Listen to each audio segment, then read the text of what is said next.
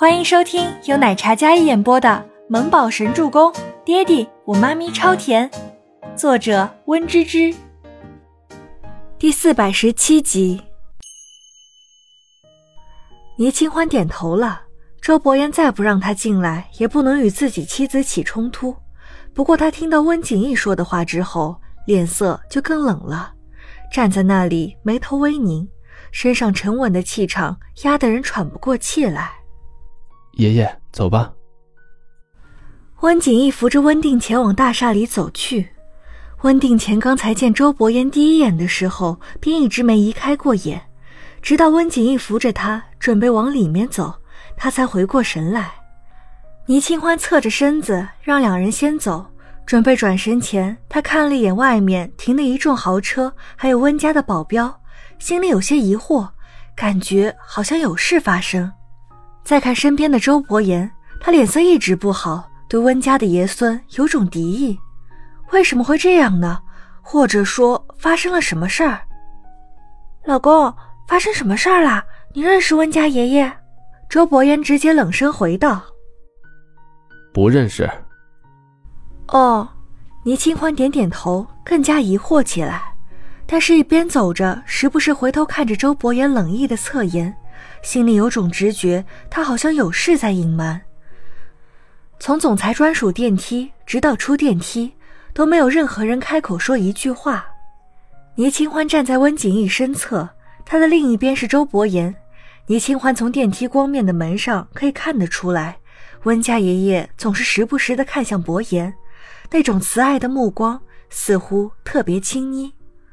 倪清欢敛下眼睫，细细想了一想，当想到了什么的时候，他那清澈的眼眸里一阵惊讶。莫非？倪清欢下意识的搂上周伯言的胳膊，周伯言看了他一眼，见他担忧，他眉宇间的戾气稍稍缓和了一些。进到会议室，倪清欢让 Kevin 斟两杯茶，然后就让他离开了。会议室里四人对面而坐，谁也没有先开口。但片刻后，温景逸从口袋里掏出两样东西，一样残缺的半块玉佩，一样是儿童照片。照片中的男孩身形消瘦，但看得出来是周伯言童年时的模样。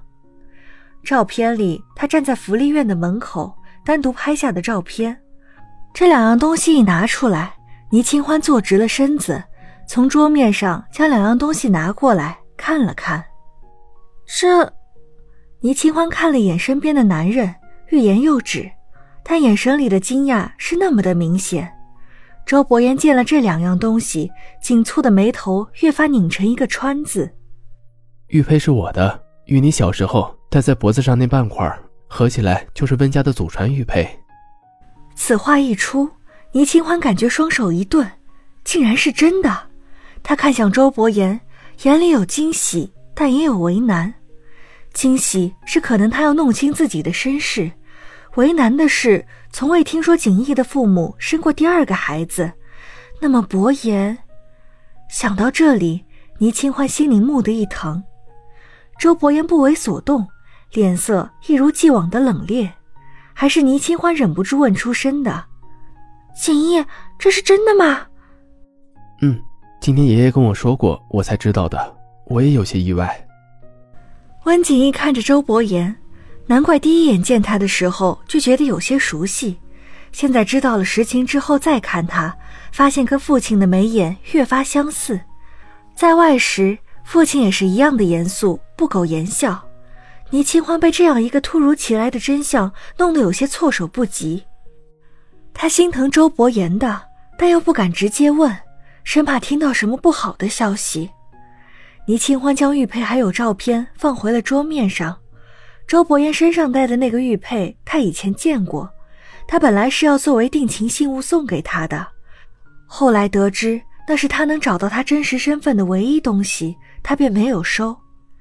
气氛陷入冗长的沉默。倪清欢收回手，在桌面下握向周伯言的手掌，轻轻将他的手握紧，像是在给他力量一般。周伯言紧了紧手里那温软的小手，而后看向温定前和温景逸两人，缓缓道：“这一块玉佩，如何出现在我身上，我不得而知。如果是温家丢失的东西，我愿意奉还。至于我的身世，我是孤儿，自幼福利院长大，院长夫人抚养我的。我姓周，不姓温，日后也不打算改姓。清冽无温的嗓音直接将后面所有的话都回绝了。再者，温家这样的门第不会出现流落在外的私生子。私生子这三个字从周伯言的口中说出来，的确让倪清欢心里一紧。他的身世，他也不是没听他提起过。他是孤儿，自幼在福利院长大，是无父无母的孤儿。无父无母，或许对他来说，应该是最好的安抚吧。至少心中存有一丝希冀，可能是父母家发生了变故，生下他之后双双去世，无人抚养，只能送到福利院；也或者出生时发生了意外，不得不面临一家人分散。无论哪一种，哪怕是自动抛弃，也好过是私生子这样的事实。私生子，这对骄傲的他来说，会是一个污点，无法刨除的一个污点，因为见不得光，也意味着背叛。温景逸听到他冷硬的话语，是意料之中的。他温润的眉眼看向坐在那里冷冽的周伯言，他说：“我父亲与母亲自幼一起长大。”是青梅竹马的夫妻，他们很相爱。我坚信，如果我父亲没有发生意外，那么此时我们一家人就会像曾经一样幸福。但是这世上没有如果。温景逸一说，对面的夫妻二人都安静听着。本集播讲完毕，感谢您的收听，我们下集再见。